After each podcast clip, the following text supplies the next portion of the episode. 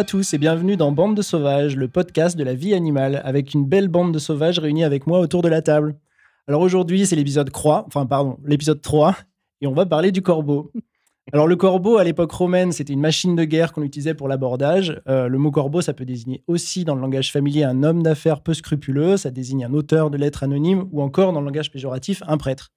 Mais bref, tout ça, des corbeaux, il y en a plein, mais on va s'intéresser surtout au corbeau animal aujourd'hui. Euh, et on va en parler aujourd'hui tous ensemble avec Noëlla. Bonjour Noëlla. Bonjour. Alma. Bonjour Alma. Bonjour David. Et JB. Salut. Hello.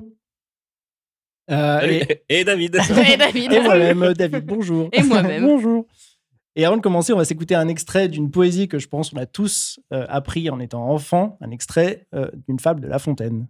Le corbeau et le renard de Jean de La Fontaine. Maître Corbeau, sur un arbre perché, tenait dans son bec un fromage. Maître Renard, par l'odeur alléchée, Lui tint à peu près ce langage. Et bonjour, monsieur du corbeau. Comme vous Que êtes joli, vous que vous semblez beau, Que sans mentir, si votre ramage ressemble à votre Qui plumage, si vous êtes le phénix des autres de ces Le Vous Les êtes le phénix des C'est la version du désert. C'est la version arabe. À ces mots, le corbeau ne se sent pas de joie.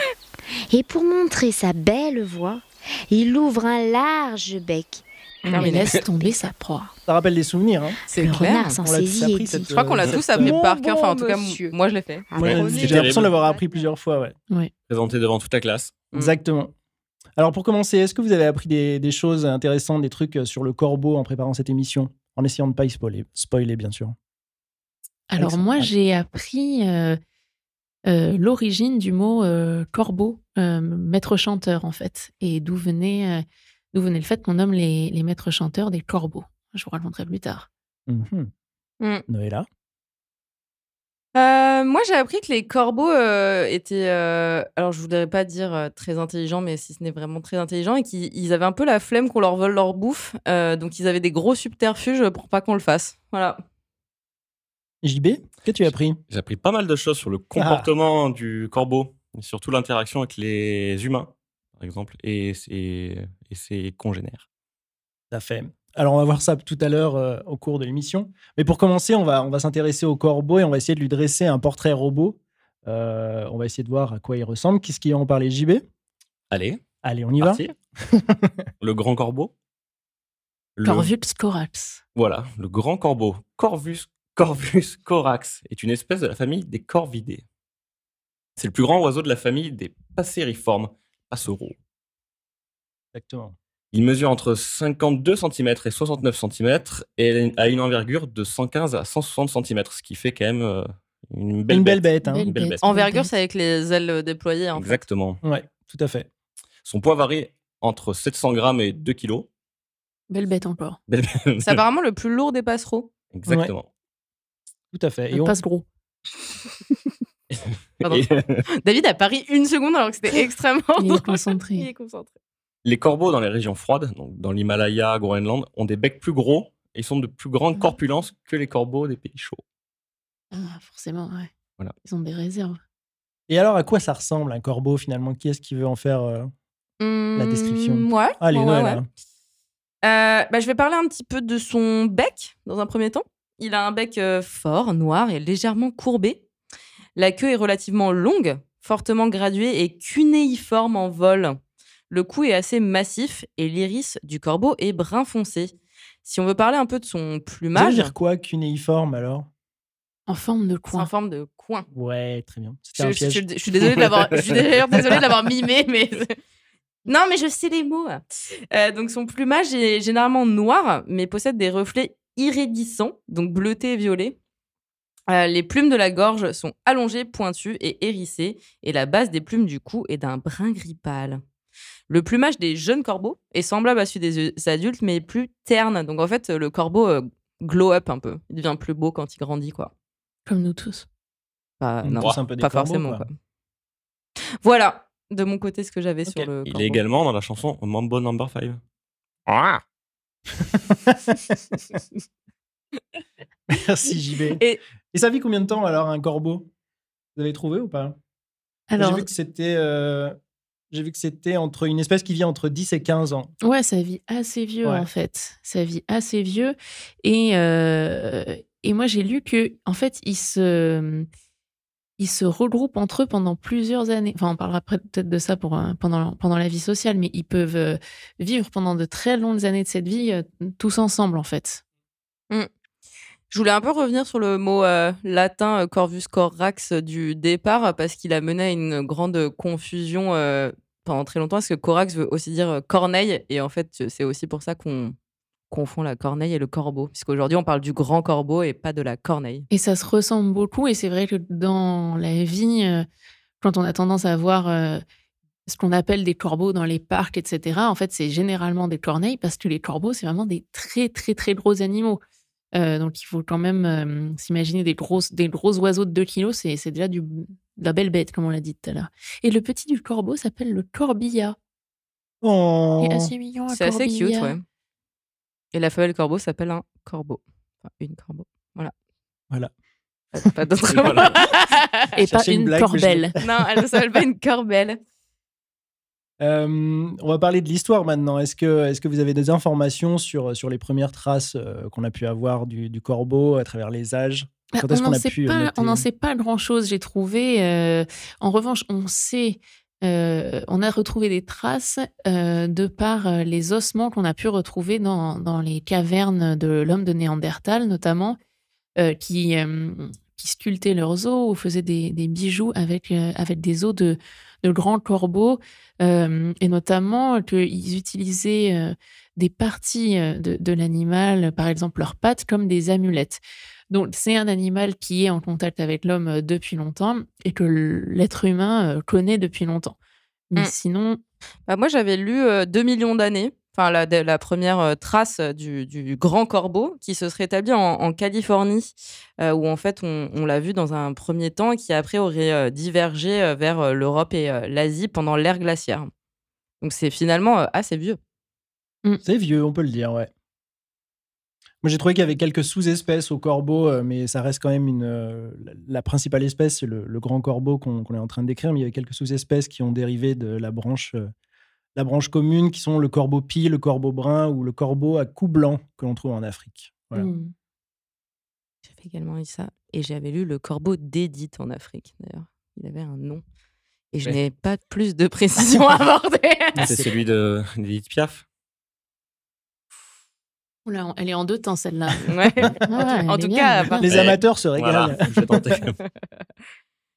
Euh, ok, très bien. Donc on commence à voir un peu où le corbeau, euh, quand le corbeau est, apparu. Mais alors, où est-ce qu'on peut le, peut le trouver maintenant, ce corbeau, ce grand corbeau finalement, euh, Alma? Bah, il, est, il est présent dans tout l'hémisphère nord. et c'est un animal qui est, bien qu'il soit sédentaire, il se méfie de la présence humaine. Donc, il va chercher à se nicher dans des zones plutôt, plutôt reculées, hein, des falaises euh, en bord de mer ou des hautes montagnes, des carrières. Et dans les zones urbaines, on le retrouve sur des pylônes, etc. Donc, il va quand même, il va en hauteur parce qu'il reste là où il, là où il s'installe. Euh, et donc, il va se, se mettre à l'abri bah, des, des prédateurs, euh, dont, dont nous, évidemment. Enfin, pas nous, nous, nous, l'espèce humaine. Nous. De nous. de nous, De nous. euh, les nous quatre là. Euh, moi, j'avais lu que le corbeau, de manière générale, prospérait dans de nombreux climats. Donc, en fait, il pouvait être retrouvé euh, vraiment à à plusieurs endroits euh, sur le globe, jusqu'à l'Arctique, en Amérique du Nord, en Europe, en Afrique du Nord, aux îles Pacifiques, dans les îles britanniques, et qu'on avait même vu un corbeau euh, sur le mont Everest, donc à Mm. 6350 mètres. il était mort, en revanche. hein. Euh, Il était dead. Un mec qui l'a Euh, ramené. euh, On l'a vu, oui, au, au Tibet. euh, au- euh, donc, du coup, c'est ce que, exactement ce que je viens de dire. Mais en fait, finalement, sa vie a des différents euh, climats. Ça n'a pas fondamentalement besoin de chaud ou de froid, ou etc. C'est sa vie euh, plutôt euh, partout.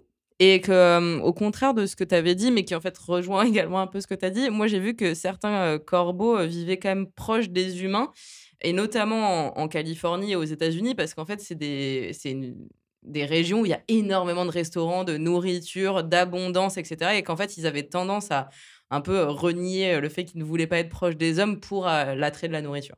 Oui, oui, mais j'ai dit qu'il se méfiait de la Ah oui. présence humaine. Sauf quand il y a à bouffer, à part. Oui. Évidemment. Et c'est aussi un oiseau euh, permanent, c'est-à-dire qu'il ne migre pas, à l'exception peut-être euh, de, de quelques corbeaux qui sont, euh, qui sont en Arctique, qui eux euh, Qui, qui eux cherchent vont le quand soleil. même un peu un le soleil. Au moins deux Parce que semaines quand par même an. 12 mois dans l'année, c'est quand même un peu peu long. Euh, ok. Vous avez quelque chose à ajouter sur. euh, Non, non, j'avais La même info que, que Noé là. Voilà, exactement. Euh, on va parler maintenant aussi de la, de la vie sociale du corbeau. Il y a vraiment beaucoup de choses à dire. Ouais. C'est un animal Ouais. extrêmement intéressant. Donc on on va partager un peu cette partie en, plein de, en plusieurs chapitres, euh, notamment au niveau de la, la nourriture. Alors qu'est-ce que ça mange un corbeau finalement? Qui veut, qui veut en parler? Voilà. Euh, ouais, allez, on y va. Allez. Alors, moi, j'ai lu un truc que je trouve assez intéressant, c'est que le, le grand corbeau donc, est omnivore, mais on le considère aussi comme opportuniste, en fait. C'est un omnivore opportuniste. Parce qu'en fait, ça, ça- la manière dont il se nourrit varie vachement de l'endroit où il se trouve. Parce que s'il se trouve finalement euh, dans, un, dans un endroit, bah, comme je l'ai dit tout à l'heure, où il y a plein de d'humains et de vie, il peut même se nourrir dans des décharges, globalement, de, de, bah, déchets. Euh, et sinon, s'il se retrouve dans un milieu euh, naturel, il se nourrira de plantes et également de. J'ai totalement eu un blanc dans ma tête. De céréales, de baies, de fruits, euh, de petits invertébrés, d'amphibiens, de reptiles, euh, même d'autres oiseaux. Donc en fait, ça dépend euh, vraiment de l'endroit dans, dans lequel il se trouve. Mais le, le corbeau est donc euh, omnivore. Et surtout, c'est un, c'est un charognard, en fait. Oui. C'est-à-dire qu'il Ouais. ne- il se nourrit principalement de cadavres d'animaux. Il chasse Oui. pas. Euh, et euh, j'ai j'ai lu dans un article, il disait qu'il était très porté sur la nécrophagie, ce que j'ai Ouais. Trouvé euh, être une, euh, une façon mange assez diplomate euh, de le dire. Euh, et euh, il est, c'est un animal hyper intelligent, j'imagine qu'on en parlera après. Euh, mais euh, évidemment, quand, euh, comme il est charognard, il fait super gaffe euh, à tous les animaux euh, autour, de, autour de lui, puisqu'il va repérer les animaux malades, les animaux qui meurent, etc. Et aussi, il, re- il surveille les mises bas d'animaux, donc les, Ah. les animaux qui accouchent, euh, pour en consommer les- le placenta ou euh, les, les bébés morts-nés. Mm. Et donc, il surveille ça de loin, il repère les animaux qui vont mettre bas et il va les après, Mm. après la mise bas, euh, manger ce qui reste. Quoi. Ah, C'est je- aussi. euh, Vas-y, oui, vas-y. JB, vas-y. Ah, J'avais vu aussi comme info, euh, pour, pour se nourrir, ils, ils sont capables d'imiter des cris de loup ou de renard Ouais, pour les attirer vers des carcasses d'animaux morts. Donc les, les renards ou les loups se pour les servent- ouvrir, voilà, exactement. les que ouvrent et se servent de, de, de ce qu'ils mangent. Et après, hop, euh, ils y vont. Et... Ils ont la flemme, Ouais. en fait. Ouais, C'est juste pour ouvrir, ouais. les, les corps, en fait. Parce Oui, qu'ils oui. ont pas mais ils avaient la flemme de le faire, quoi. Non, non, c'est parce que pas, non, non, c'est parce qu'en fait, euh, ils ont peur des cadavres intacts Mhm. qui pourraient être porteurs de maladies. Mhm. Et ils ont, des, ils sont, franchement, ils sont hyper intelligents. Donc, ils préfèrent un animal qui a été, euh, qui est mort et qui a été entamé, donc a été déjà à moitié mangé par euh, son l'animal qu'il a chassé, parce que du coup, il est sûr que cet animal est euh, safe et qu'il n'est pas empoisonné et qu'il ne va pas tomber malade. Ah, c'est comme trinquer, mais pour un corbeau, quoi. Exactement. après, il peut se régaler. On appelle ça un animal kleptoparasite en fait. C'est Ouais. quand, euh, quand euh, donc, en l'occurrence, le corbeau se met à suivre par exemple un loup, un loup gris, et il va rester près de lui. Et en fait, il va attendre que le loup se nourrisse pour ensuite passer derrière et, et pouvoir se nourrir sur les carcasses, euh, Mm. notamment en Exactement. Et Et- j'avais, pardon, excuse-moi. J'avais aussi lu qu'ils pillaient en fait les caches des autres animaux aussi. Donc Et euh, quand il trouvait une cache d'un renard, etc., il allait vraiment euh, jusque là, quoi. Mais, mais cette, euh, ce que tu décris, David, de la kleptoparasite, enfin, c'est, cette attitude kleptoparasite euh, et, et- enfin, fait que son alimentation, du coup, est énormément liée à sa, à sa vie sociale. Mm. Et par exemple, ce que tu décris sur les loups, moi, j'ai, pu voir des études incroyables sur euh, la relation que, du coup, les corbeaux entretiennent avec les loups, parce que donc, ils les suivent plutôt que d'aller chercher euh, des cadavres d'animaux au hasard, ils suivent les prédateurs. Et une fois que le prédateur a tué et s'est nourri, lui, il va manger les restes. Mais du coup, ça fait que dans certains endroits, et particulièrement, je crois, au, nord des États-Unis, dans la neige et tout, c'est hyper dur pour les corbeaux de trouver des proies, puisqu'elles sont recouvertes de neige et tout. Ils suivent les loups, mais du coup, tu as des, des meutes de loups qui sont suivies par des meutes de corbeaux presque, et ils développent des vraies relations avec les loups, à tel point qu'on a vu des corbeaux, euh, puisqu'ils savent euh, un peu se servir d'outils, se saisir de bâtons et jouer avec les bébés loups. Mm. Et du coup, ils, ont, ils développent une relation euh, de. Je sais pas. D'entraide. Éco-responsable. ouais, c'est un peu éco-responsable. Euh, de consommation. Euh, et, c'est- et je trouve ça toujours hyper, euh, émouvant en fait d'avoir, tu sais, genre nous les êtres humains, euh, tu veux jamais partager. Enfin, notre instinct, t'as l'impression c'est de pas partager et tout ça. Et eux, euh, il y a Dans le cette espèce animal, finalement, c'est pas ouais, comme dans le ça. règne animal, exactement, il y a cette espèce d'entente que bah, moi, je mangerai quand t'auras fini, parce que c'est ça que je préfère. Et du coup, il se... le loup ne va pas chasser le corbeau, en Mm. fait. C'est marrant parce que j'ai vu des vidéos par rapport à ce que tu dis euh, de, de, de corbeaux avec un bâton et qui était en train de faire traverser des hérissons de, Ah sur non, la c'est route trop Mhm. mignon. pour les faire traverser plus vite la route en fait. Et, euh, Trop mignon. et en fait, on voit un corbeau qui est en train de pousser et qui donne des petits coups avec un bâton sur, le, sur, sur un hérisson. C'est un, chef d'orchestre, quoi. Alors, je sais pas la finalité par contre de, Ouais. de celui-ci. Il a mangé. Je suis pas sûr que le hérisson chasse énormément, mais. euh, Mm. Mais j'ai noté que les corbeaux euh, cachent quand même pas mal leur nourriture euh, et ils se la volent entre eux. euh, comme j'ai dit, ils la volent à d'autres animaux, mais ils se la volent aussi entre eux. Donc par- parfois, ils parcourent des super longues distances pour un peu trouver la meilleure cache à nourriture. Euh, et que parfois, euh, et ça, je pense que ça rejoindra ce qu'on dira euh, hein, dans un second temps sur leur intelligence, parce qu'on en a un peu parlé tout à l'heure, mais ils font des fausses caches de nourriture euh, pour euh, faire chier les autres corbeaux. Ouais, ils Ouais. arrivent à faire des, des subterfuges, Ouais. les emmener à un autre endroit, Ouais, faire semblant de dropper de la nourriture Mm. Pour, euh, pour attirer les autres corbeaux et vite retourner euh, à leur vrai cache. au vrai endroit, quoi. Ouais. C'est c'est fou.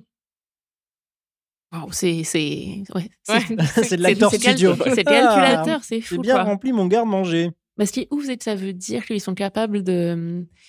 Ils ont une notion de futur, ils ont une notion d'intention de l'autre, Mm. ils ont une conscience de ça et de, de vivre dans un monde qui les regarde en fait aussi. C'est ça qui est incroyable. Mm. Waouh, Oui. Quel animal. on peut parler de l'intelligence justement. Ah bah, je crois que là, euh, je je crois que vois- le topic Je est vois là, JB quoi. qui, euh, qui trépigne. là. Non, Si tu trépines, dis-le. Si. je piaille. Euh, L'intelligence, les corbeaux, c'est parmi les animaux les plus intelligents. Les, euh, pour le, le niveau, euh, pour les scientifiques, le- le- les scientifiques estiment que le niveau d'intelligence d'un corbeau serait d'un enfant de 2, entre 2 et 5 ans. Mm, mm. C'est pas mal. Quand Non, on c'est est, quand énorme. on est- ouais, ouais. Ouais, ils disent semblable au grand singe, quoi. Ah ouais? Ouais. C'est un peu étonnant, c'est pareil, comme, comme on s'est dit que on pensait que l'ours était effrayant et que c'était dans, dans la conscience euh, collective, on se dit qu'un oiseau, ça peut pas être intelligent. Donc euh, c'est hyper étonnant de lire tous ces trucs sur le corbeau, je trouve. Il Bah, a un des plus gros cerveaux de, tout, euh, de toutes les espèces d'oiseaux euh, connus à ce jour. euh, et ouais, son, son intelligence, en fait, elle peut être mesurée de plein de façons, par la résolution de problèmes, l'imitation, l'intuition.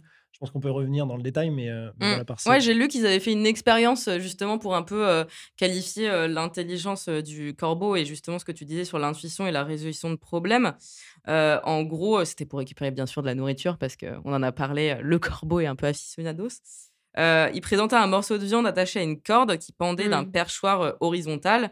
Et pour atteindre la viande, l'oiseau devait se tenir sur le perchoir, tirer la corde en plusieurs étapes et tenir la corde à chaque Ouais. étape afin de la raccourcir. Et donc, quatre des cinq grands corbeaux à qui ils ont fait euh, cette, cette épreuve euh, l'ont euh, réussi et c'était un, un succès euh, et ils ont réussi à attraper la viande. Donc, en fait, on a considéré que si on arrivait à faire ça avec des oiseaux, ça a quand même prouvé euh, leur, euh, leur intelligence. J'ai une petite anecdote sur, sur ça. Il y a le, le corbeau le plus intelligent. Bon, il, il est en captivité. Oh Il s'appelle 007. il est où? En Ah, ça- hommage. je sais pas, je sais pas, D'accord. je- je sais pas où, où il Sa est. position est tenue secrète. Mais c'est un, un corbeau qui a été élevé en captivité et qui est euh, très intelligent. Il a réussi à résoudre un puzzle très complexe, divisé en huit étapes et nécessitant entre autres euh, l'emploi d'objets comme outils. Mm. Ouais, c'est ça. Ah ouais, donc la comparaison au singe est finalement un peu. Eh ben alors, pour, pour en parler, le singe, euh, ils ont fait faire cette, euh, ces expériences aux singes. Le- les chimpanzés n'arrivent pas à les faire et les enfants en bas âge non plus. C'est les pires, les enfants en bas âge. Non, Je préfère les corbeaux, je crois. Et, euh, et je sais pas si c'est fondamentalement relié à son intelligence, mais c'est quand même assez smart de le voir comme ça. Les corbeaux volent des, des objets brillants, des galets, Ouais. des morceaux de métal, des balles de golf. Et apparemment, l'hypothèse, ça serait qu'ils volent ces objets pour impressionner les autres corbeaux, en fait, pour Mm. montrer qu'en fait, ils sont capables de, de Mm. faire ça. Donc, Ils ont bling bling. peu. Et c'est Ouais, un sont comportement shiny. qui se perd. C'est-à-dire que les Ouais. jeunes sont super intéressés par ces objets brillants et nouveaux, mais quand ils mûrissent, euh, c'est bon, quoi. Ils, ont... ils passent à autre chose, ils se concentrent sur des choses euh, plus essentielles. Comme être en couple, par exemple, parce que les corbeaux sont monogames. Et, Comme les euh, inséparables. et avant d'être monogames, ils sont. C'est marrant parce qu'on dit souvent comme les humains, ce qui est un peu bête, mais avant d'être monogames, ils vivent en presque en coloc en fait. Ils vivent euh, pendant des années, jusqu'à 10 ans, en groupe de jeunes corbeaux euh, célibataires euh, immatures, en gang, voilà.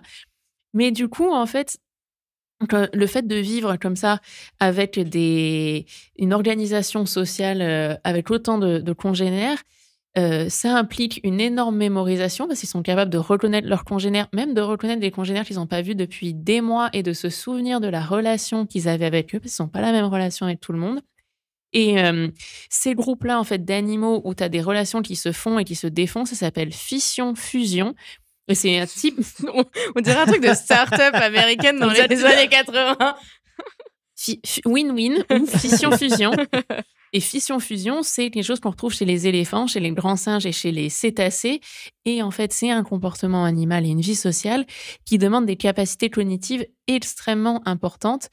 Et ce serait ça, en fait, qui aurait créé cette émergence de, de l'intelligence et d'une mémoire très développée euh, chez, euh, chez les corbeaux et, chez ces et qui, leur rend, qui en fait une espèce extrêmement sociale, comme on le disait tout à l'heure, euh, avant l'enregistrement, je crois. Euh, les corbeaux, par exemple, s'ils sont euh, dans un conflit extérieur avec un autre oiseau, euh, ou un combat, et ben un autre corbeau peut venir le consoler en le touchant avec le bec et en Oh. le passant du temps à ses côtés. Donc vraiment des comportements de oui de, de- voilà de, de vraiment le, le consoler ouais. d'empathie. Voilà, c'est le mot c'est le mot que je cherchais. Donc ça veut dire qu'ils peuvent comme on le disait tout à l'heure, reconnaître les émotions des autres. Et ils vivent vraiment avec cette, cette, euh, cette notion de société, à la fois Mm. d'être observé et de savoir observer euh, leurs congénères. Ils font ce qu'on appelle aussi du recrutement, c'est-à-dire que dès qu'ils trouvent- C'est vrai, des témoins de c'est- c'est Jéhovah. terroristes. Bonjour.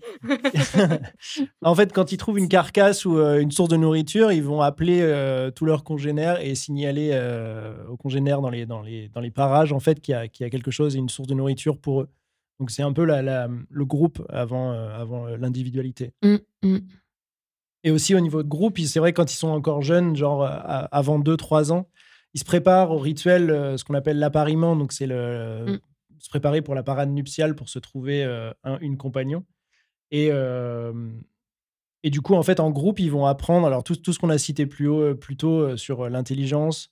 Ils font aussi des acrobaties en vol. Ouais, ça c'est fou. Euh, ouais. Leur capacité à obtenir de la nourriture et à trouver de la nourriture, tout ça, c'est des éléments clés qui vont être hyper importants ensuite pour justement la parade nuptiale et séduire, euh, Mm. et séduire la promise. Bah, c'est comme s'ils ils voulaient démontrer toutes leurs qualités, en fait. C'est un peu des, Ouais. des profils C'est un Tinder, gros, c'est c'est quoi. un CV. C'est clair, ils volent des balles de golf, ils genre, petits euh, galets, ouais, ça regarde, ma grosse balle de golf, regarde comment je sais bien voler et planer dans les airs. Déjà, je trouve que le fait d'avoir des, des plumes iridescentes, ça, ça, ça dépeignait le personnage, quoi. Ils voulaient se la raconter un peu. Et je crois que pendant euh, la.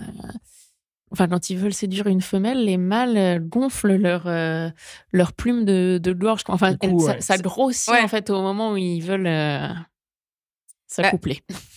Moi, j'avais justement pour parler d'accouplement et euh, de la reproduction des, des corbeaux. euh, ils peuvent se, se reproduire pas avant euh, deux ou trois ans. Euh, donc, on a parlé des acrobaties, des parades nu- nuptiales.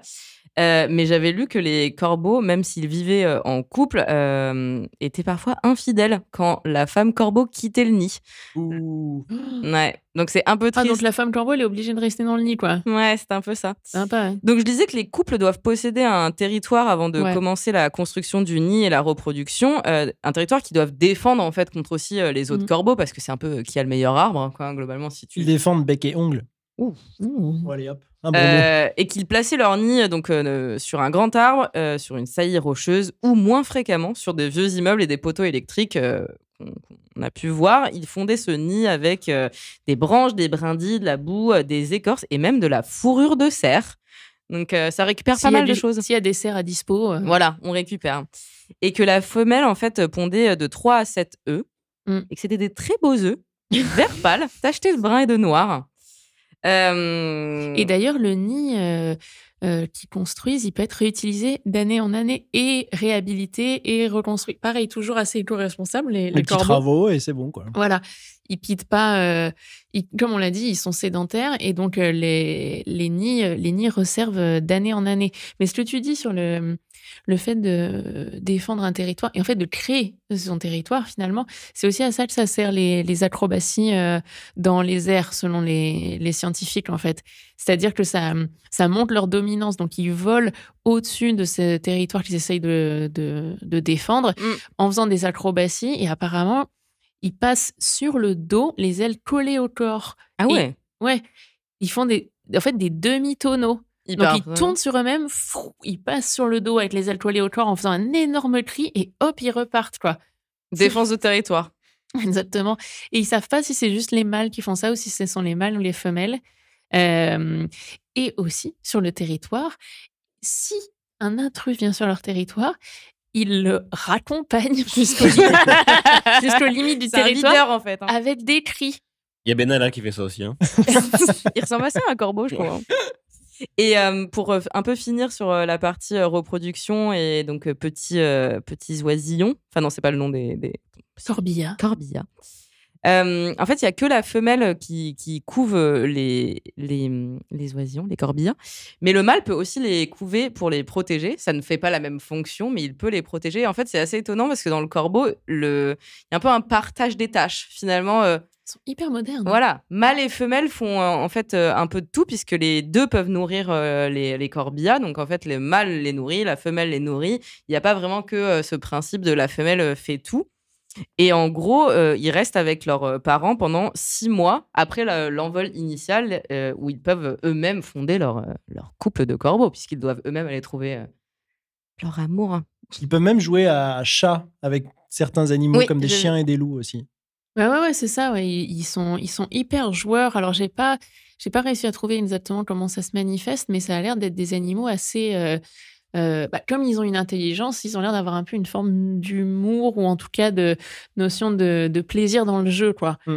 Euh, mais je pense que hum, je fais une prédiction que dans ce podcast, on va se rendre compte de, et j'espère que les, les auditeuristes le, le verront avec nous, mais que tous les préjugés qu'on peut avoir sur les animaux et tout ce qu'on considère comme étant des traits de l'être humain, en fait, sont partagés euh, dans, dans tout le règne animal et puis finalement, on n'est pas si spéciaux que ça. Tout à fait. Ouh. J'ai vu aussi qu'ils ils glissaient sur la neige et qu'ils adoraient jouer Oui. dans la Oui. neige. Trop La mignon. neige, c'est trop J'ai trop envie de voir les vidéos. Ouais. que, en fait, ils glissaient vraiment comme une luge, quoi. C'est fou. Ouais, ils ont l'air d'être assez à l'aise sur le fait de glisser sur le dos Ouais. ou tout ça. ouais. Qui paraît être un, un comportement hyper humain, en fait, au final. euh, Enfin, c'est dingue pour un oiseau. Je c'est nous qui avons des comportements de corbeau. Peut-être. Ouais, ou peut-être qu'on prête à, des- à certains animaux des, des traits parce que lui, c'est un oiseau, on le voit pas glisser sur de la neige, alors qu'en fait, juste, on n'a pas assez observé les corbeaux, en fait. Bah, ça, c'est sûr. Euh, tout à fait. Et c'est un autre. J'essaie de trouver une transition. Tout à Non, mais on a, on a parlé de l'intelligence et une, une autre aussi forme d'intelligence, c'était aussi le, le don d'imitation. En fait, Mm. le, le corbeau euh, a ce don-là, il peut imiter les sons de son environnement, y compris la voix humaine. Euh, on a, il y a des chercheurs qui, dans les années 60, ont découvert que le corbeau pouvait euh, effectuer une trentaine de vocalises différentes euh, dans l'espèce. Wow. Donc, parmi ces vocalises, euh, il y a aussi une espèce de. Tu vas de- les faire ou pas? Non, je vais pas les faire. Mais on a, on a, on peut avoir des cris d'alarme, des cris de vol, des cris de poursuite, euh, etc. Des bruits de moteur de voiture. non, c'est vrai. Des bruits de Ça, Honda, des c'est bruits presque de. déprimant. Il peut faire aussi. Il ne fait pas que des sons vocaux, c'est-à-dire avec le bec. Il peut faire claquer, euh, claquer ses ailes, Mm. euh, siffler ses ailes, etc. Donc il fait du bruit aussi avec euh, plusieurs parties de son corps. Et j'ai vu aussi, pour euh, faire le lien avec ce qu'on disait un peu sur la- le côté euh, société et le côté couple, que hum, entre couples, ils, ils reconnaissaient leur, euh, leur bruit Ouais. et qu'ils imitaient en fait le bruit de leur femelle ou de leur mâle quand l'un du couple était introuvable pour l'amener à venir en fait. Comme un prénom, quoi. Ouais, comme son, ouais, comme, ouais, comme dire son prénom en fait, Ouais. mais avec le bruit qu'il produit. Je trouve ça hyper mignon. Très bien. Est-ce que vous avez d'autres choses à ajouter sur euh, la vie euh, sociale, la vie quotidienne chez nos amis les corbeaux? Mm, non. Je pense que Moi, j'avais juste vu que euh, par rapport au le, le parallèle avec l'être humain, les jeunes corbeaux adolescents, et le, au moment où ils vont essayer de trouver une petite copine, un petit copain, Une petite copine. Un petit copain. ils sont extrêmement, fiancé. Et dis-moi. ils sont extrêmement, extrêmement stressés. Oh, Oui. ils sont timides. Et les scientifiques euh, ont relevé un taux d'hormones lié au stress beaucoup plus important dans les déjections des jeunes corbeaux que dans celles des adultes. voilà. D'accord. Donc le, le, le- le corbeau est stressé. Le Moi, j'ai également Le lu qu'il a mangeait envie- caca. hein, Mais... Le corbeau a envie de vivre en couple. Ouais. Ouais. Bah, le corbeau cherche le couple, cherche le nid, en fait. Il a peur de vivre seul. Oh. Mais il, tr- il trompe sa meuf de temps en temps, quoi. Mais je pense qu'il pense qu'elle est pas là. Ouais, Ou elle est morte. Oh, ça, c'est les Suicides toujours. Voilà. voilà, Tous les si, corbeaux. super. Euh, très bien. David s'était endormi. Avec toutes ces belles histoires sur les corbeaux. Euh, bah, à propos d'histoire, on va passer à la partie culture, culture populaire et l'histoire, la Ah mythologie, etc. Euh, avant de démarrer sur, euh, dans cette partie, je vous propose d'écouter la bande-annonce d'une euh, d'une série télé euh, que vous avez peut-être regardée euh, il y a quelques années déjà, qui s'appelle The Crow. Euh, on en parlera peut-être plus en détail plus tard. Mais voilà, c'est la série The Crow avec euh, Marc Dacascos. Les gens aiment croire que lorsqu'une personne meurt, un corbeau transporte son âme au pays des morts. Mais parfois il arrive des choses si terribles qu'une immense tristesse part avec elle, et l'âme ne peut trouver le repos.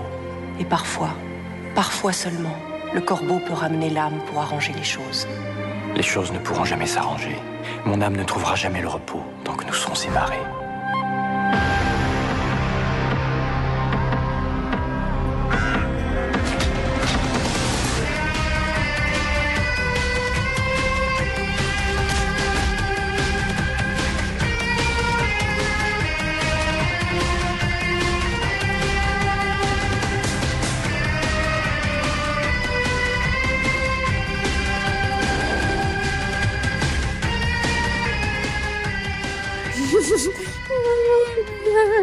Alors, Noël a quelques informations sur les, corbeaux, euh, sa relation à l'homme, peut-être?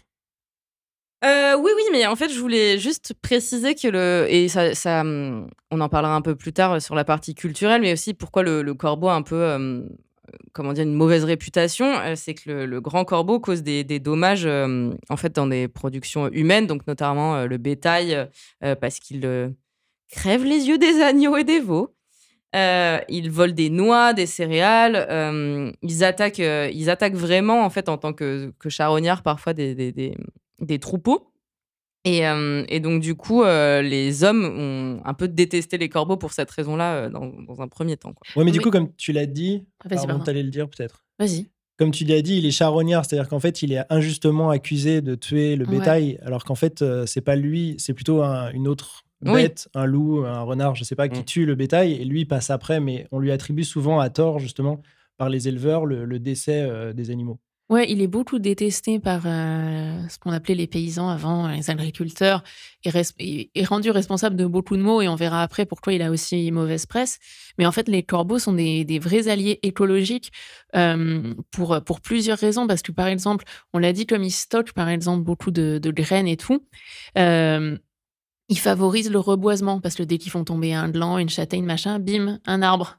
Hop, comme ça. Éco-responsable, je vous dis. C'est vrai. Euh, Mais, ils détruisent aussi beaucoup d'insectes et de rongeurs euh, indésirables pour l'humain, parce que pour le coup, euh, tout ce qui est souris ou tout petit mammifère, ça, ils, ils peuvent, les, ils peuvent les chasser parfois, les campagnols et tout ça. Et enfin, comme c'est les pauvres campagnols. Et enfin, comme ils sont pardon, charognards, ils permettent aussi de limiter la propagation des maladies en se euh, débarrassant des carcasses d'animaux morts. Mm. Ils viennent nettoyer les carcasses et du coup, elles pourrissent pas et il n'y a pas des, des espèces de miasmes, de trucs horribles. Donc, ils ont un peu mauvaise réputation, totalement euh, injustifiée, comme l'a dit David. Oui, et je pense que après euh, réflexion, et ce que tu viens de dire, euh, c'est peut-être qu'on on retrouvait le corbeau sur le cadavre, Ouais, alors voilà. que c'est même pas lui qui le Oui. tuait. Et Ouais. en fait, euh, euh, en tout cas, on l'a- vite considéré comme un prédateur nuisible, donc euh, capable de, de finalement tuer d'autres animaux euh, et de menacer d'autres animaux, même domestiques. Et donc, il y a eu des campagnes d'élimination de, corbeaux par, par tir, par piégeage, notamment en Finlande. On Oh. donnait des primes, on incitait en fait les gens à tuer les, les corbeaux. Donc, il y avait quand même une volonté de nuire à cet animal, en fait, parce qu'on pensait justement, et potentiellement, euh, pas à juste titre, que c'était un animal qui tuait un- une quantité de bétail impressionnante, alors que c'était pas fondamentalement le cas. Mais moi, je pense aussi que peut-être que ça vient parce qu'il est, il est tout noir. Bah, avec, avec un regard ouais. sombre. euh, Oui, Et aussi de la religion catholique. et- Ce qui nous, nous embraye pas tout de suite sur la culture populaire. Ouais, parce qu'en en fait, tout ce qu'on a dit sur le corbeau euh, au début, c'est-à-dire euh, tous les faits scientifiques, euh, toute son intelligence, sa mémoire, sa sagesse, etc., est euh, vachement loué euh, à l'époque euh, dans l'Antiquité gréco-romaine. Alors là, je parle principalement de l'Europe. Hein. J'ai pas fait des, recherches sur toute l'Asie, l'Afrique, le continent américain, etc. Mais voilà, il y, a- eu une époque dans, notre histoire partagée où le corbeau a été célébré. Et c'est évidemment le christianisme médiéval qui le rejette violemment parce qu'il envoie un oiseau euh, impie. euh, qui serait l'incarnation du démon et des forces du mal. C'est le deuxième animal qui est nommé dans la Bible après le serpent. Euh, il est présenté comme un animal qui désobéit à Noé. Et du coup, Noé lui demande de quitter l'arche pour aller vérifier le reflux des eaux. Donc Noé lui donne cette mission quand il est sur l'arche. Et le corbeau néglige sa mission et préfère s'attaquer au corps en putréfaction qui flotte. Donc, euh, Plus attirant. donc on voit des non mais tout. donc voilà non mais donc on voit déjà comment il est euh, comment il est représenté c'est-à-dire euh, un traître qui va bouffer de la, de la viande de la viande morte euh, et, euh, et qui du coup n'est pas n'est pas fidèle à la mission que, que lui donne Noé quoi Et j'avais ce que moi je trouve assez cool parce qu'en fait ça en fait un C'est vrai. rebelle C'est vrai. Mais j'avais lu que sa mauvaise ré- réputation était principalement en Occident, pour le coup, Hmm. et que euh, ça n'avait pas vraiment été euh, toujours le cas parce qu'en en fait, dans, les, euh, dans la mythologie nordique, euh, ouais le corbeau, les- il y avait deux grands corbeaux, Hugin et Munin, qui étaient les messagers du dieu Odin. ouais Et dans la mythologie amérindienne, le grand corbeau est à l'origine de la création du monde et le protecteur des humains. Donc plutôt positif par rapport à tout ce qu'on vient de dire. Alors qu'en France, euh, le corbeau est utilisé pour euh, désigner euh, personne qui envoie des lettres anonymes. Et ce qui est ouf, c'est que, comme tu le dis dans la mythologie scandinave, donc chez les Celtes et les, et les Vikings, euh, alors je sais pas si on dit Hugin ou Hugin, Ouais, j'avais Hugin- et Munin, mais c'est peut-être Hugin et. Munin. Ouais. Et en fait, ça, Hugin, ça veut dire la pensée et Munin, ça veut dire la mémoire. Ce que pareil, je trouve toujours ouf parce que les mecs, enfin, tu vois, genre les, les croyances celtes et vikings, c'est quand même des trucs hyper vieux. Mm. Avant qu'il y ait toutes ces études, il était déjà reconnu et connu pour ça, cet animal. Et donc, Hugin et Munin parcouraient l'univers avant de revenir se percher sur les épaules du dieu Odin pour lui, lui livrer Lui le fruit de leurs observations. Voilà. Euh, vu et entendu. tout ce qu'il avait vu et entendu. Et même les gens normaux, pas les dieux, euh, dans ces, dans ces cultures-là, se faisaient euh, parfois enterrer auprès d'un corbeau parce qu'on disait qu'il pouvait guider le défunt parmi les morts, mais de façon positive, quoi. Euh, qu'il allait pouvoir, enfin voilà, que- que, comme tu disais, il connaît, il connaît tout l'univers, quoi. Et du Tibet à la Grèce antique, c'est le messager des dieux. Ouais. Mm. Et pour revenir sur la mythologie nordique, euh, c'est vrai qu'ils avaient euh, sur les bannières des bateaux aussi, on faisait figurer un Ouais. corbeau sur, euh, sur les voiles. Et euh, le corbeau sur la voile euh, prédisposait à gagner la bataille euh, qui, euh, qui arrivait. Ouais, donc encore une fois, euh, c'est la, la religion catholique qui, Oui. qui détruit l'image. principalement- Moi, j'ai, eu euh, euh, la- les religions judéo-chrétiennes et islamiques. Donc, Ouais. Quasiment Oui. toutes les religions. Les en fait, hein, ouais, monothéistes, en fait. Ouais. Exactement, parce qu'on on considérait que le, donc l'oiseau était un oiseau de mauvais augure parce qu'il était noir, parce qu'il avait un cri un peu rauque, euh, parce qu'il était nécrophage également. Ouais. Euh, et donc, c'est aussi pour ça qu'on a attribué au corbeau euh, le fait que c'était un animal, euh, entre guillemets, euh, maléfique, négatif. Et c'est c'est tout à fait euh, plausible que l'Église catholique ait décidé un peu de, de le dépeindre de cette façon juste à cause de, de- ça. Et dans la mythologie grecque, euh, pour, on, on a parlé euh, lors de- du dernier épisode de, de l'ours avec Zeus. Alors cette fois, c'est Apollon, une histoire avec Apollon. Apollon qui a violé quelqu'un. Euh, et Apollon, pour séduire euh, et veiller sur une mortelle euh, Qu'il aimait bien. qu'il aimait beaucoup, Un peu. euh, il, a, il a offert un corbeau blanc à cette mortelle et il lui, a, il lui a demandé de veiller sur cette mortelle. Et puis le corbeau, il a un peu relâché son attention et la mortelle s'est s'est faite séduire par un autre, euh, un autre humain. Par Zeus. Par- non, pas un autre humain, mais un mortel. Et du coup, de tristesse, Apollon a tué euh, cette, euh, cette mortelle, a pu sauver l'enfant qu'il avait eu avec, avec elle, et il a transformé le corbeau blanc en un corbeau noir. Oh, du coup, qui est un Pour peu le punir de sa négligence. Ah non, pour le punir de sa négligence. Mais, C'est mais, le corbeau qui a failli. mais on retrouve en fait euh, ce, ce truc de juste le fait d'être noir qui du coup t'associe au- aux ténèbres et au diable, etc. Et hum, euh, par exemple, dans enfin, euh, Saint Augustin. Non mais, non, mais je veux dire, qui, qui est quand même un grand auteur euh, et très représentatif de la pensée chrétienne de l'époque, dit du corbeau Il a l'esprit destructeur, la pensée mensongère, le cœur impie, l'appétit avide de sang et il ne respecte ni les temples ni les autels. Il a eu des problèmes avec des, ouais, il a eu des problèmes avec un, corbeau. Gratos. c'est Ouais. clair, pourquoi on Et fait du- chier les corbeaux Et du coup, euh, le parallèle de ça, c'est que du coup, la, la religion catholique immédiatement remplace euh, ça par la colombe ou le pélican, qui sont des oiseaux euh, blancs, Oui. finalement. C'est vrai. Ah, tiens donc. Bah, tiens, non, c'est Bah, facile voilà autre ça. chose. Allez, ils, sont bl- ils sont blancs, ils sont sympas, quoi. Non, mais du coup, c'est hein. c'est ce que tu disais tout à l'heure, euh, Noëlla, c'est que euh, euh, l'extermination des corbeaux, elle est extrêmement liée à toutes ces descriptions Mm. qui, en fait, euh, commencent euh, au Moyen Âge et se poursuivent jusqu'au 19e siècle.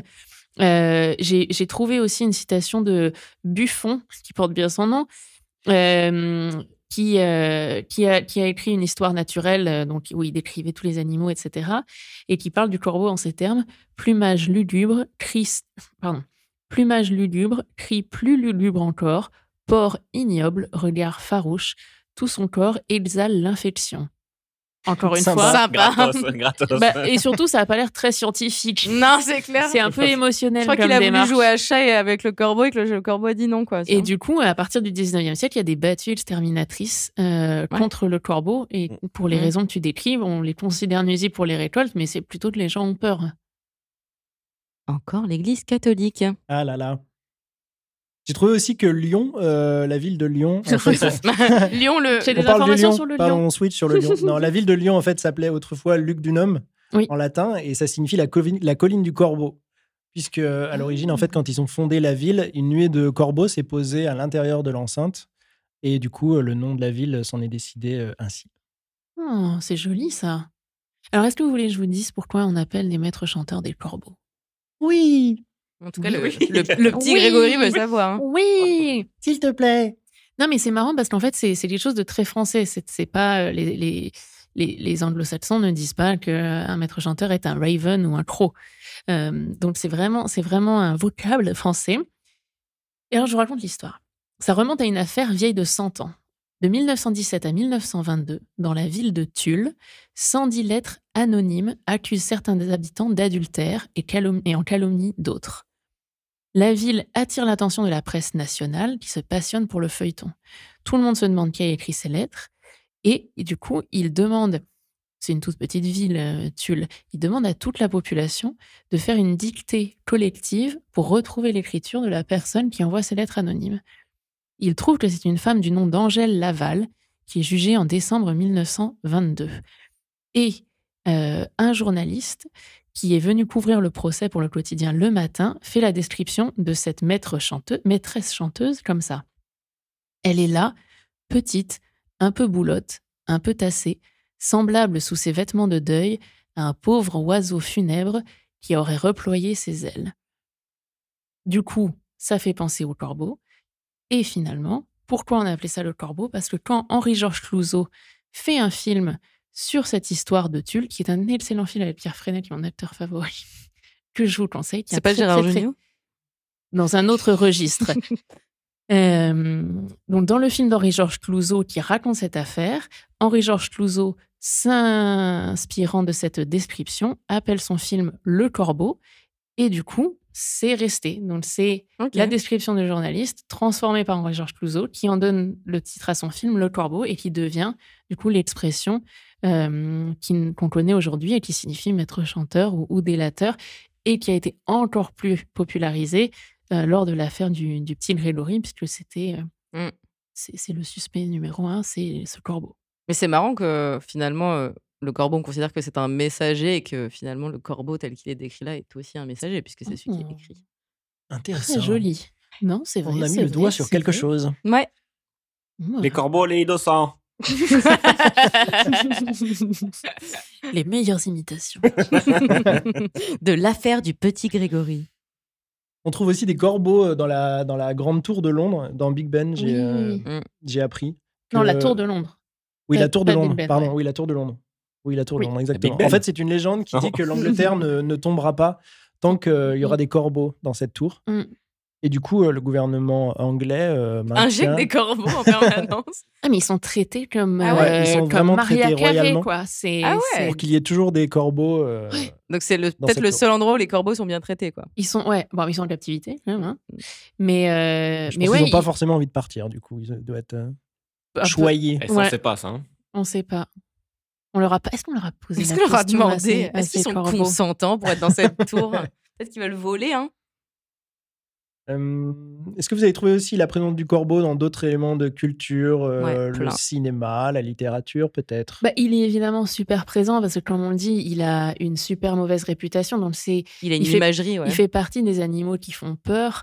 Et donc, euh, Edgar Allan Poe euh, l'utilise évidemment beaucoup. Et dans le poème Nevermore, c'est un corbeau voilà, qui représente euh, la tristesse, le deuil, la dépression, la mort en général, toujours. Mm. Jusqu'à Hitchcock aussi. Et, Dans et les les, oiseaux, oiseaux, où euh, il y a, il y a des, des corbeaux. Mais une fois de plus, c'est toujours des corbeaux qui, qui attaquent. Et comme on l'a dit avec l'ours, euh, il, il est. Enfin, moi, j'ai pas trouvé de traces de d'attaque de corbeaux Non, oui, sur des êtres vivants euh, et encore moins sur des, sur des êtres humains. Dans les oiseaux, il y a des corbeaux, des, des mouettes et des mouettes. moineaux. Ouais, mais apparemment, Ouais. les corbeaux sont ceux qui font le plus mal, quoi, globalement. Mais ils ont des. Ils ont, leur mouettes, bec ça fait est- mal, hein, quand ouais. même. Ça fait Ouais, très peur je aussi. Bah, bien, euh, mouette. pour le coup, en termes positifs dans le et pas pas dans le cinéma, dans, dans les séries, euh, enfin si dans le dans les séries et dans le cinéma, euh, dans Harry Potter, la maison euh, Ravenclaw, donc la Mm, maison mm, cerf d'aigle, mm. est en fait représentée par euh, par un corbeau et par des donc Ravenclaw signifie cerf de corbeau et en Mm. fait on sait que la maison cerf d'aigle c'est la maison en fait des, des, des élèves les plus intelligents. Donc Moi, je serais clairement. Clairement, tu es une Ravenclaw. serre d'aigle. Donc, je trouve que c'est finalement une manière euh, extrêmement positive parce que là, au moins, on reconnaît l'intelligence euh, du, du corbeau. Et, Pas sympa euh, pour les serpents, en revanche, Harry sympa. Potter. Non, pas ça va. Et dans, dans Game of Thrones, dans le trône de fer, les Mm. corbeaux sont aussi comme des messagers. Donc, en fait, dans le, vrai. vraiment d'une manière plus euh, positive. Donc, en fait, peut-être que récemment, en tout cas, on l'a utilisé à sa juste euh, valeur. Et d'ailleurs, dans, dans Game of Thrones, le corbeau, euh, enfin, le, le Three-Eyed Raven, Mm. euh, il, il détient la mémoire aussi. Exactement. Enfin, il voyage entre le, le passé, le futur et tout ça. C'est ça. Donc, c'est fou, j'avais pas fait le rapprochement. ouais. Exactement. Cher le croc. et, euh, et petite. euh, pe- la, la note positive. Et il y a eu aussi, euh, on a écouté tout à l'heure le générique, mais la série The Crow, qui était à la base euh, une série de comics américains, qui a Mhm. été adaptée ensuite en film avec euh, Brandon Lee, le, le fils de Bruce Lee. Et ensuite en série télé avec euh, Mark Dacascos. Et l'histoire, euh, l'histoire, c'est juste un héros qui se fait tuer avec sa petite amie euh, par une bande de voyous. Et en fait, un corbeau le ramène à la vie. Et ensuite, euh, il est mu par, euh, par ce désir de vengeance et va, euh, Mm. Va, re- va pourchasser en fait les gens qui ont, qui ont tué euh, sa petite amie. Ok. Mm. Et, euh, et le corbeau est mentionné dans le chant des partisans aussi. Ami, entends-tu le cri du corbeau sur nos plaines? Exactement. Je suis, je suis communiste. Je suis moi-même communiste. Et euh, la dernière peinture de Vincent Van Gogh est euh, Ouais. Chant de blé au corbeau. Connu. Mais Très qui connu. est aussi euh, très connu parce qu'on on a associé ce symbolisme à l'approche de sa mort. Quoi. Oui, bien sûr. Et peut-être du coup corbeau maléfique, tout ça, c'était Ouais. encore. Mais en réécoutant tout à l'heure au début du podcast le, le corbeau et le renard, c'est trop bizarre parce que comme on l'a dit, 'fin, on connaît cette fable depuis qu'on sait lire, quoi, et qu'on va à l'école.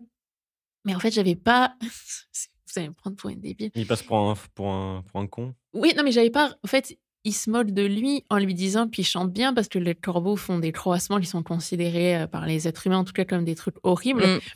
Et donc, il le, bon, il le flatte, Il ça c'était ouais. clair. Mais j'avais pas fait le lien avec le croassement, en fait. Je sais pas pourquoi. Je- Pour moi, juste, il le flattait, mais c'est vrai, j'avais pas. Parce j'avais qu'il voulait pas être sympa. quoi. j'avais pas fait le lien avec le chant euh, particulièrement. Oui, on pourra couper cette partie, ça- c'est pas très reluisant pour moi. Euh, on va passer maintenant à, euh, au sujet de, l'espèce euh, dans le monde. Est-ce que cette espèce est en danger? Est-ce qu'elle est protégée? Comment, euh, comment ça se passe pour, euh, pour les corbeaux? Noéa Bah, L'aire de, répartition du grand corbeau est étendue, comme on l'a dit tout au début. Il y en a quand même vraiment euh, euh, partout. Euh, Dans certaines régions, il y a eu un peu un, déclin parce qu'ils perdaient en fait leur habitat et aussi parce que tout ce qu'on a dit tout à l'heure, en fait, la persécution des corbeaux, en fait, le fait de, les chasser, de, les tirer dessus, d'autoriser à ce qu'il y ait des primes quand on, tue des corbeaux. Parce que justement, il était considéré comme un, nuisible, comme on, l'a dit. Mais néanmoins, j'ai trouvé qu'il n'était pas en danger d'extinction. Il n'est pas en danger d'extinction. En France, c'est une espèce protégée, quand même, justement pour éviter les battues et les exterminations, parce que il, même s'il est très présent, il était euh, beaucoup plus présent Avant, ouais. avant. Euh, et surtout, il avait un territoire euh, juste beaucoup plus étendu, alors que maintenant, il est vachement regroupé dans les massifs montagneux.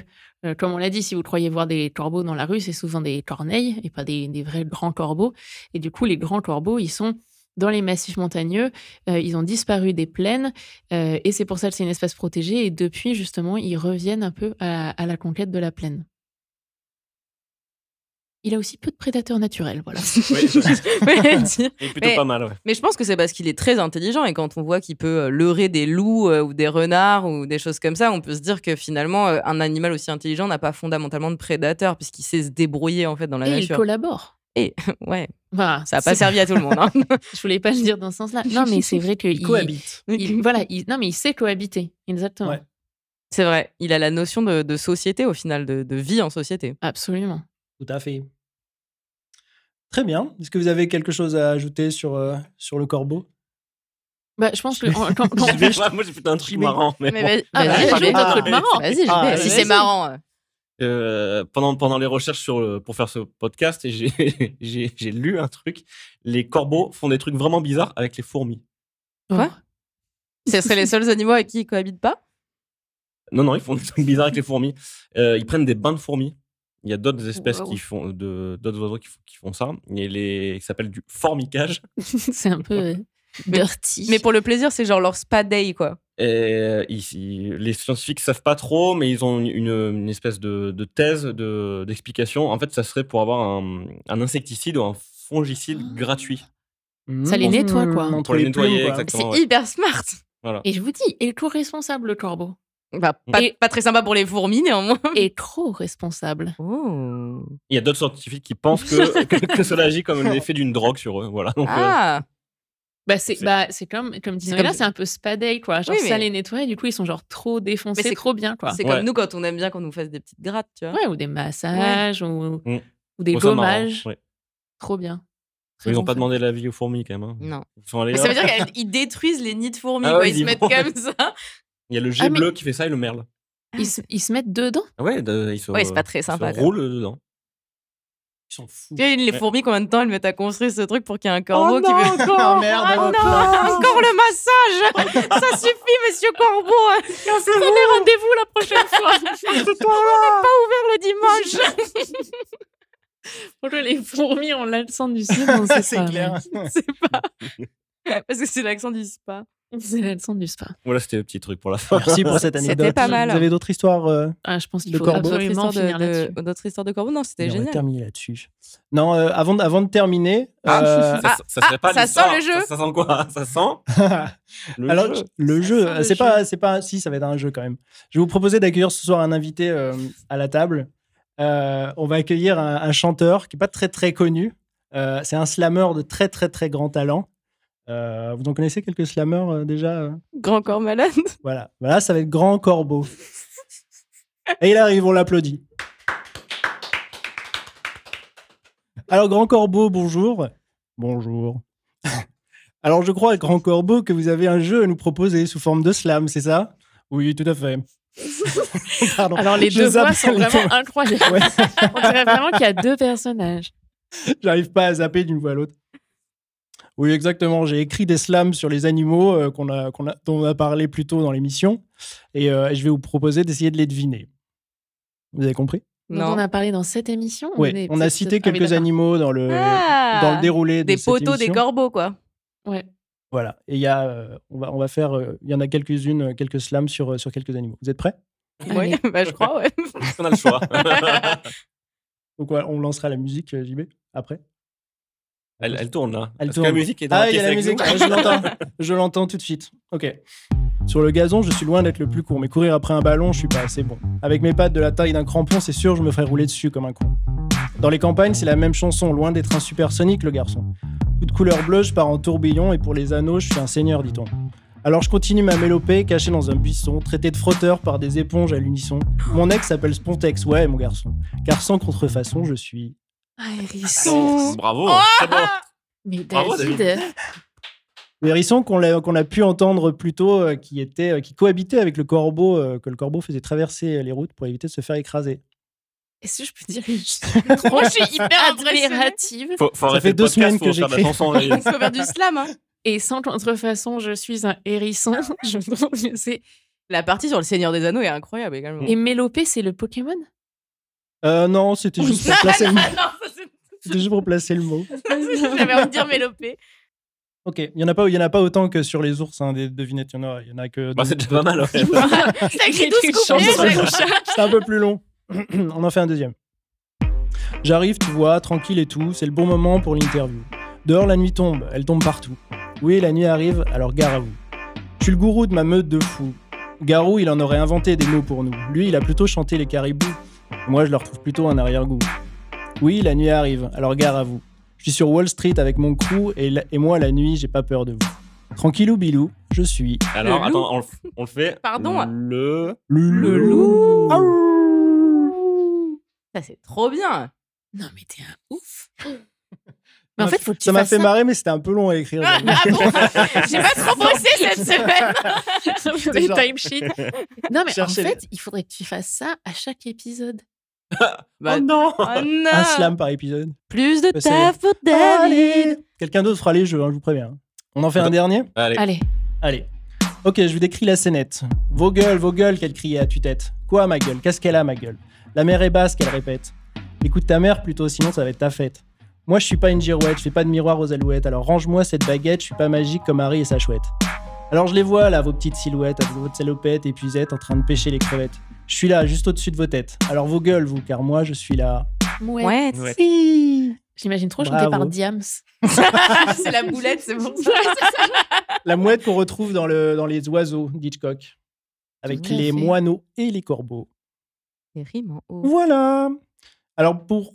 Est-ce que vous avez quelque chose à ajouter sur... Bah, moi, je voulais ajouter Bravo, qu'on le n'en a corbeau. pas juste appris sur le corbeau, on en a appris beaucoup sur toi aussi. Si ça valait le coup d'être en retard ce soir.